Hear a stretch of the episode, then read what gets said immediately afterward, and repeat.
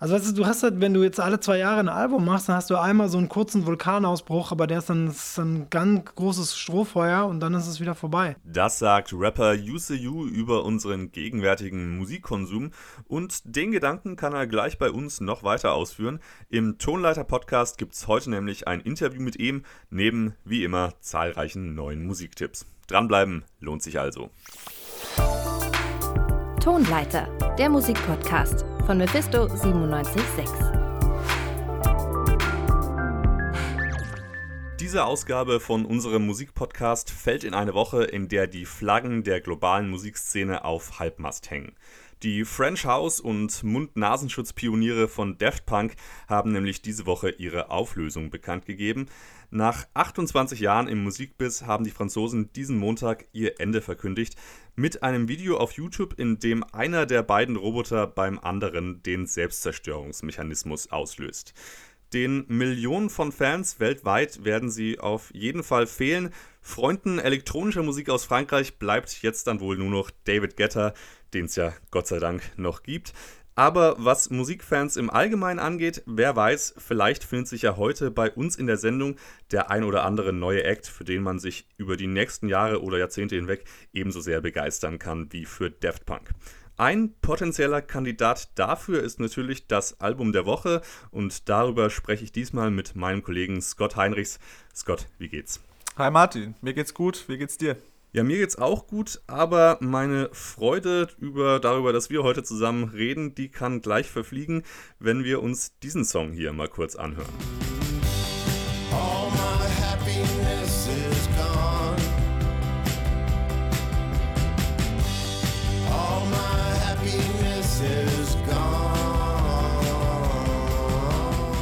All My Happiness is Gone, das hat David Berman vor nicht ganz zwei Jahren auf seinem Projekt Purple Mountains verkündigt. Und nicht ganz zwei Jahre ist es auch her, seit sich David Berman das Leben selbst genommen hat. 2019 hat das eine riesige Trauerwelle vor allem in der Folk- und Amerikaner-Szene ausgelöst.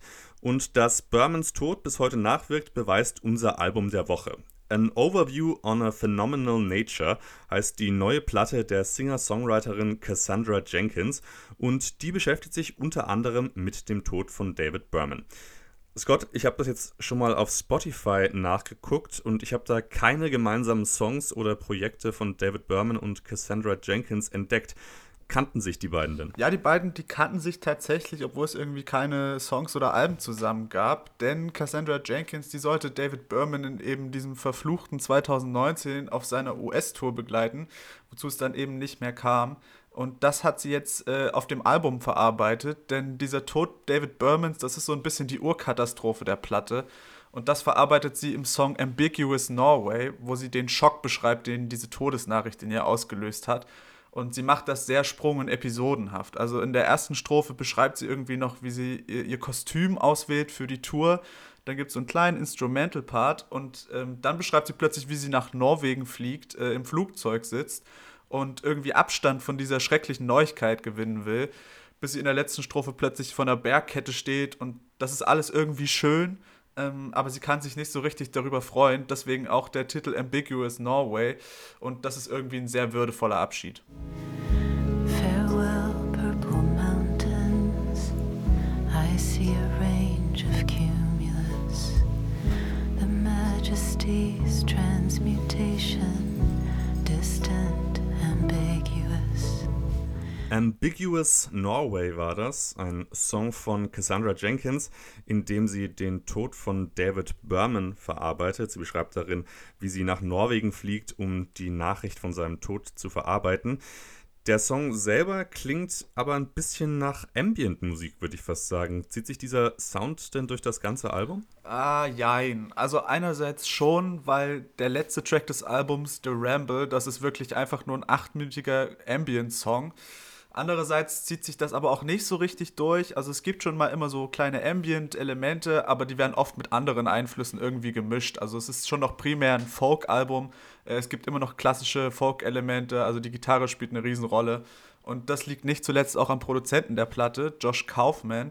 Den kennt man vielleicht von seiner eigenen Indie-Rock-Band Mass, unter anderem mit Paul Banks, dem Sänger von Interpol. Ähm, wem das jetzt aber noch nichts sagt, dem sagt das nächste definitiv was, denn der hatte auch bei den letzten zwei Taylor Swift Folk-Alben seine Finger im Spiel. Huiuiui, da können jetzt also die Swifties aufhorchen, würde ich sagen, was? Ja, mehr oder weniger, weil es ist, es ist jetzt keine Fortsetzung von Folklore oder Evermore, es ist jetzt nicht das geheime dritte Taylor Swift-Album. Ähm, dafür passiert fürs Genre, für dieses Folk-Genre einfach noch zu viel Experimentelles auf der Platte. Zum Beispiel auf dem Opener Michelangelo, wo einfach mal so ein E-Gitarren-Solo reingekrätscht kommt.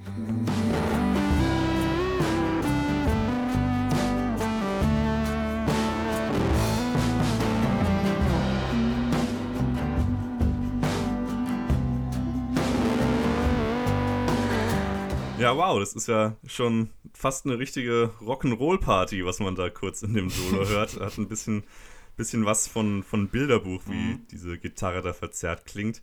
Ansonsten steht auf dem Album der Spaß aber nicht so sehr im Vordergrund, oder? Ja, nicht wirklich. Also man, grundsätzlich muss man sich der Platte schon echt verschreiben. Also es gibt eingängige Melodien auf dem Album, keine Frage, aber die Musik schiebt sich immer eben hinter den Text. Also der Fokus liegt absolut auf den Lyrics und die sind eben sehr schwer und traurig. Ähm, bestes Beispiel dafür, weil auch die beste, der beste Song auf der Platte ist die sehr gute Single Hard Drive. Äh, da erzählt Jenkins von vier Alltagsbegegnungen, die ihr irgendwie mit ihrer Trauerbewältigung geholfen haben. So spricht sie unter anderem mit einer Sicherheitsbediensteten, die sich über Trump echauffiert. Oder zum Schluss des Songs äh, beschreibt wie sie auf eine gut besuchte Geburtstagsparty geht, dort eine alte Freundin trifft und statt irgendwie zu feiern, meditieren die beiden. Also eigentlich eine komplett absurde Situation. Und in dem Song wird dieses Storytelling eigentlich bis zum Äußersten ausgereizt, weil da hört Jenkins nämlich eigentlich komplett auf zu singen in den Strophen und hat da so Spoken-Word-Passagen drin. Ähm, wenn sie singt, dann ist das im Refrain, der wirklich toll ist. Und mit den Bläsern klingt das so ein bisschen wie kaputt von Destroyer. Wem das nichts sagt, ähm, runtergebrochen. Es ist ein sehr melancholisch und sanfter Sound. He said, have you been seeing your therapist? You seem a little on edge. Are you always this nervous? I said, yeah.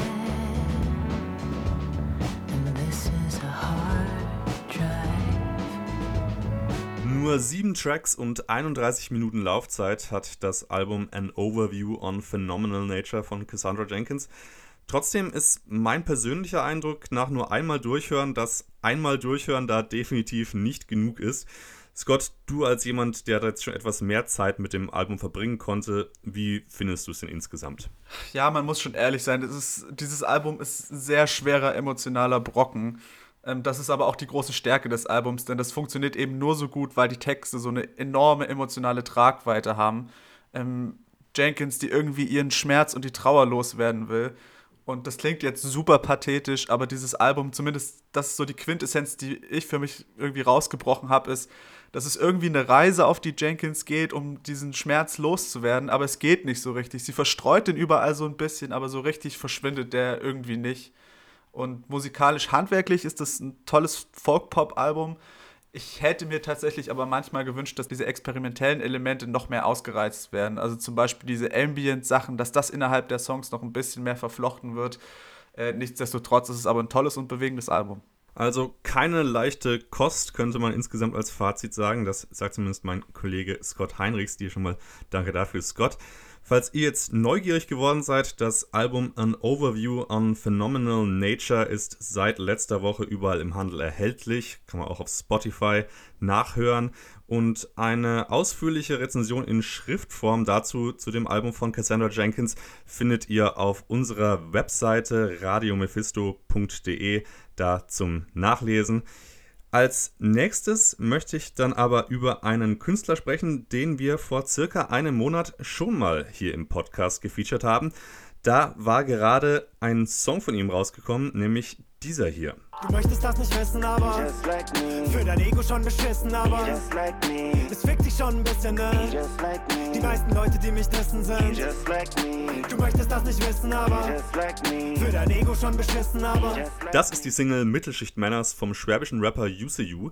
Der veröffentlicht zurzeit im Monatstakt neue Songs unter anderem zu dieser Release-Strategie und darüber, wie es ist, seine Musik auch selbst zu produzieren, hat ihn Redakteurin Emma Dressel mal im Interview befragt. Du hast auch äh, erzählt, dass du jetzt äh, wieder angefangen hast, deine Beats selber zu produzieren. Ist dir das schwer gefallen, also da wieder reinzukommen? Ja, ich, komme immer noch so ein bisschen rein gerade.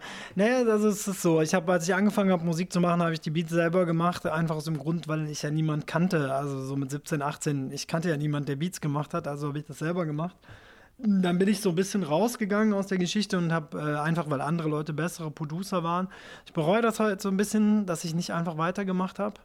Es geht aber mit dem Produzieren, weil wenn du so viele Songs machst wie ich oder so viele Platten rausbringst, dann hast du ja automatisch Ahnung vom Producen, weil du ja, ähm, du arbeitest, also weißt du, ich nehme ja nicht einfach den Beat, Rap darauf und so, sondern ich weiß natürlich schon, was der Producer macht und die ganzen Elemente und so. Du, du, nach 20 Jahren Rap hast du ja eine Expertise darin, wie man so ein Beat herstellt, ne? also von der Musik, du hast ja, so, da kommst du ja gar nicht um, umher. Ne? Das ist, äh, das ist ganz klar. Insofern, ähm, ging es jetzt relativ gut. Ich finde jetzt auch den ersten, den ich veröffentlicht habe mit Mittelschichtmänner, ähm, weiß ich nicht, ob viele Leute jetzt einen großen Unterschied hören, ob ich jetzt einen gepickt habe oder den.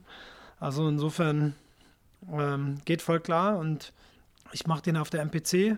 Wo ich aber wirklich halt noch so ein bisschen Nachhilfe brauche, sind so gerade so Arrangement-Sachen und so, dass äh, da lasse ich dann auch noch mal eine Executive Producer Cow dann noch mal drüber gehen. Ja? Die spielen dann manchmal irgendwo noch eine Fläche ein und auch nicht alle Beats werden jetzt von mir sein. Also der jetzt Speedrun, der ist auch nicht von mir, sondern der ist von Kau. Sondern es ist so, dass ich gesagt habe, ich mache auch wieder Beats. Aber ich schätze mal jetzt so, am Ende des Tages wird nur so jeder zweite oder so von mir sein.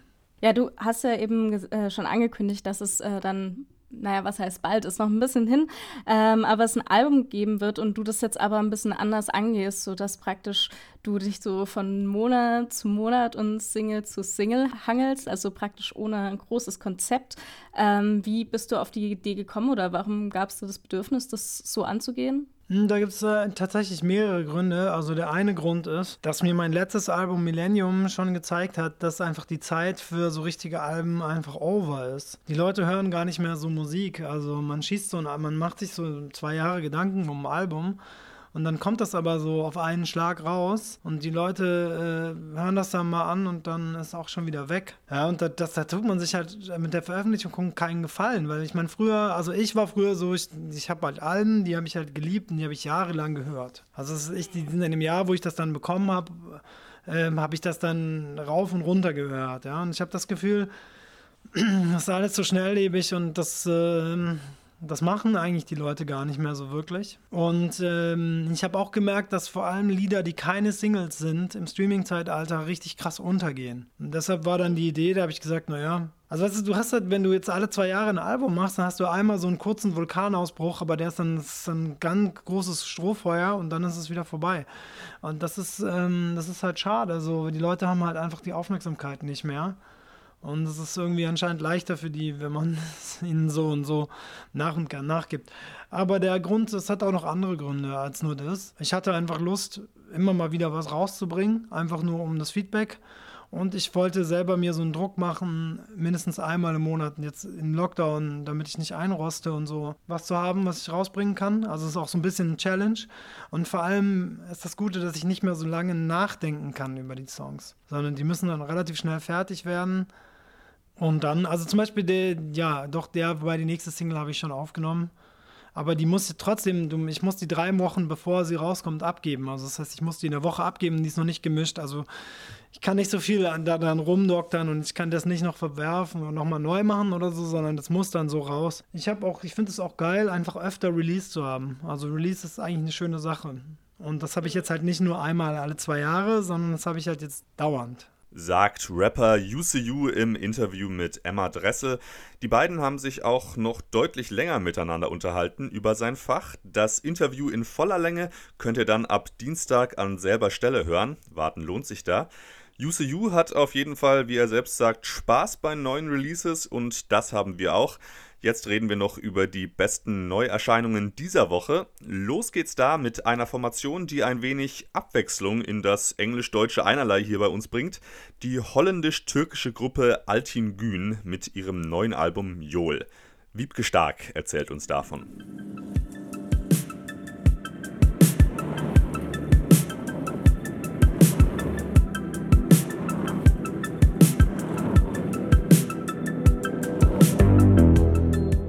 Niederländische Band Altingün haben als Antwort auf ausfallende Konzerte und Festivals die Freizeit genutzt und die Arbeit zur Platte Jol aufgenommen.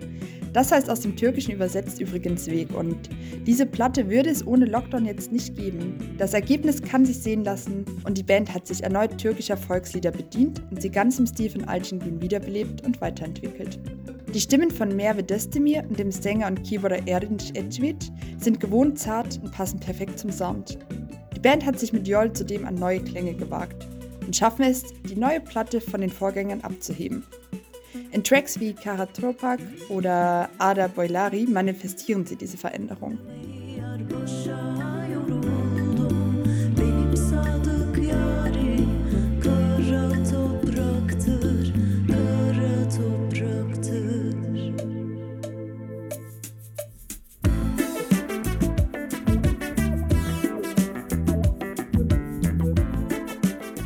Türkischer 70s Psychedelic vermischt sich mit einem frühen 80er Jahre Euro-Synth-Pop. Und diesen neuen Sound hat Alcin Grün vor allem Mehrwitz zu verdanken, denn der hat mit einem Omnichord die Instrumentensammlung und damit auch das Soundspektrum auf der neuen Platte vergrößert. Und übrigens, dieses Omnichord ist im Prinzip so ein komisch aussehendes Samplergerät, das Seiten- und Akkordknöpfe hat und damit bekommt man dann eben so einen typischen 80s-Style hin. Nicht nur das, auch ein Drumcomputer hat den Sound der Band bereichert und dominiert im letzten Track Esmerin Güslim und klingt irgendwie ganz anders als die restliche Platte und erinnert an einen Kindersong.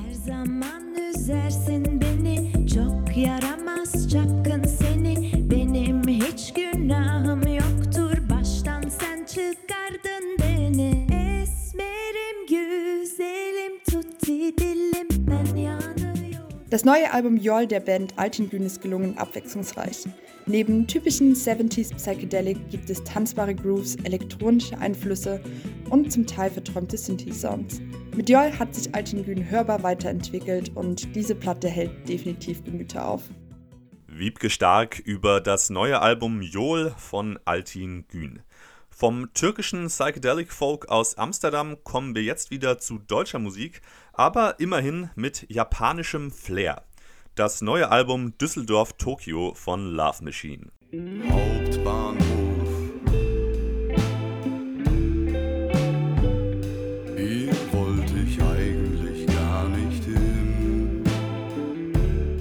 Dass Düsseldorf jetzt nicht die charmanteste unter den deutschen Städten ist, ist wohl kein Geheimnis. Schon häufig war die Stadt Thema in Songs und oft kam sie dabei nicht so gut bei weg. Love Machine haben mit ihrem neuen Album Düsseldorf, Tokio eine musikalische Interpretation ihrer Heimatstadt geschaffen. Und auch diese Version der Großstadt, die Sänger Marcel Bösche da beschreibt, ist nicht unbedingt farbenfroh. Besonders der Krautrock-Sound, der sich durch die ganze Platte zieht, vermittelt das Bild einer düsteren, schmutzigen Großstadt. Genauso sind auch die Schauplätze gewählt. Vom Hauptbahnhof zur Lieblingsbar, zwischen Freundschaft und Alkoholabsturz. Besonders interessant ist vor allem aber die mehrsprachige Gestaltung der Platte. Während die Songs am Anfang noch komplett auf Deutsch sind, fließt im Laufe des Albums immer mehr Englisch mit ein. Am Ende sind die Songs schließlich komplett Englisch. Auch die Dynamik verändert sich im Laufe der zehn Tracks. Von einem melancholischen, ein wenig pathetischen Sound hin zu energievoller Rockatmosphäre.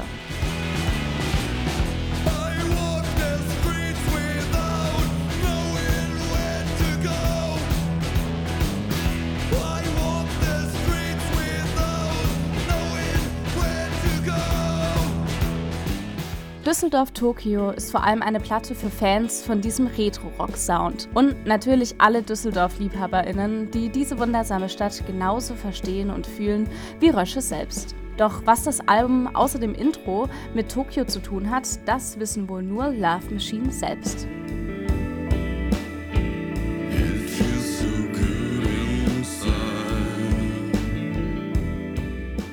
Emma Dressel über das neue Album von Love Machine Düsseldorf Tokio.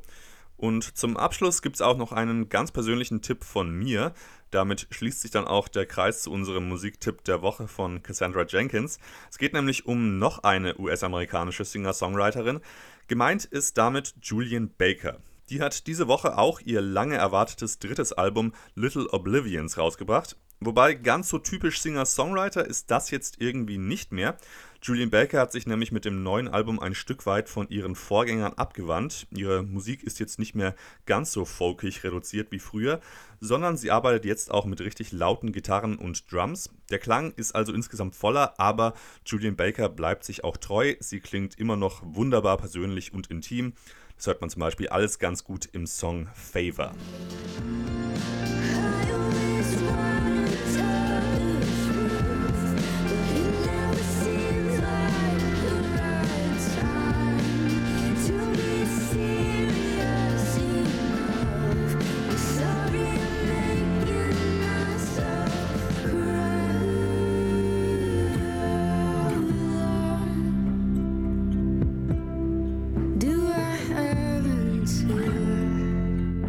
Auf diesem Song Favor kann man im Hintergrund auch die Kolleginnen Lucy Dacus und Shootingstar Phoebe Bridgers hören. Mit den beiden verbindet Julian Baker eine starke Freundschaft und sie hatten 2019 auch unter dem Namen Boy Genius ein gemeinsames Album rausgebracht.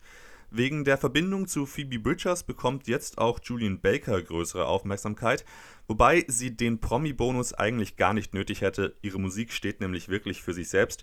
Julian Baker rechnet auf Little Oblivions unglaublich ehrlich mit all ihren Dämonen ab, von Suchtproblemen bis hin zu ihrer Jugend als lesbische Frau in einem christlichen Südstaatenhaushalt.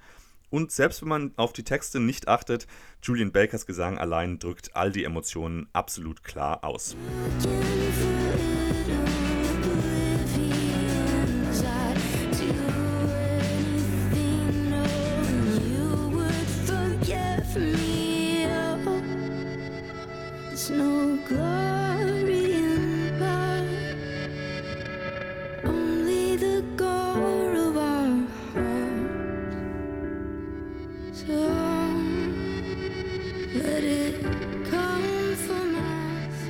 Das war der Song Bloodshot vom neuen Julian Baker Album Little Oblivions. Damit haben wir euch auch schon wieder einige brandneue Musikempfehlungen präsentiert und sind auch schon wieder am Ende vom Podcast angelangt. Wenn ihr die ganze Musik, über die wir heute gesprochen haben, nochmal nachhören wollt, unsere Playlist Faust aufs Auge gibt es auch auf Spotify. Folgt ihr doch einfach mal. Neben den Acts aus dem Podcast gibt es da auch noch viele weitere spannende Neuerscheinungen der Woche. Haltet wie gesagt aber auch Ausschau auf Spotify nach dem UCU-Interview in voller Länge ab Dienstag und schaut gerne nochmal auf unserer Homepage vorbei, radiomephisto.de. Da gibt es eine ausführliche Rezension zu unserem Musiktipp der Woche, aka frisch gepresst. Gerade ist das noch Cassandra Jenkins, aber schon Anfang der Woche gibt es da auch wieder ein neues Album an der Stelle. Mehr dazu verrate ich jetzt aber noch nicht. Stattdessen bedanke ich mich nochmal bei allen, die an dieser Ausgabe vom Tonleiter Podcast mitgewirkt haben und natürlich bei euch, unseren Zuhörerinnen und Zuhörern. Ich hoffe, ihr schaltet nächste Woche wieder ein. Mein Name ist Martin Pfingstel. Macht's gut und bis zum nächsten Mal. Tonleiter, der Musikpodcast von Mephisto 976.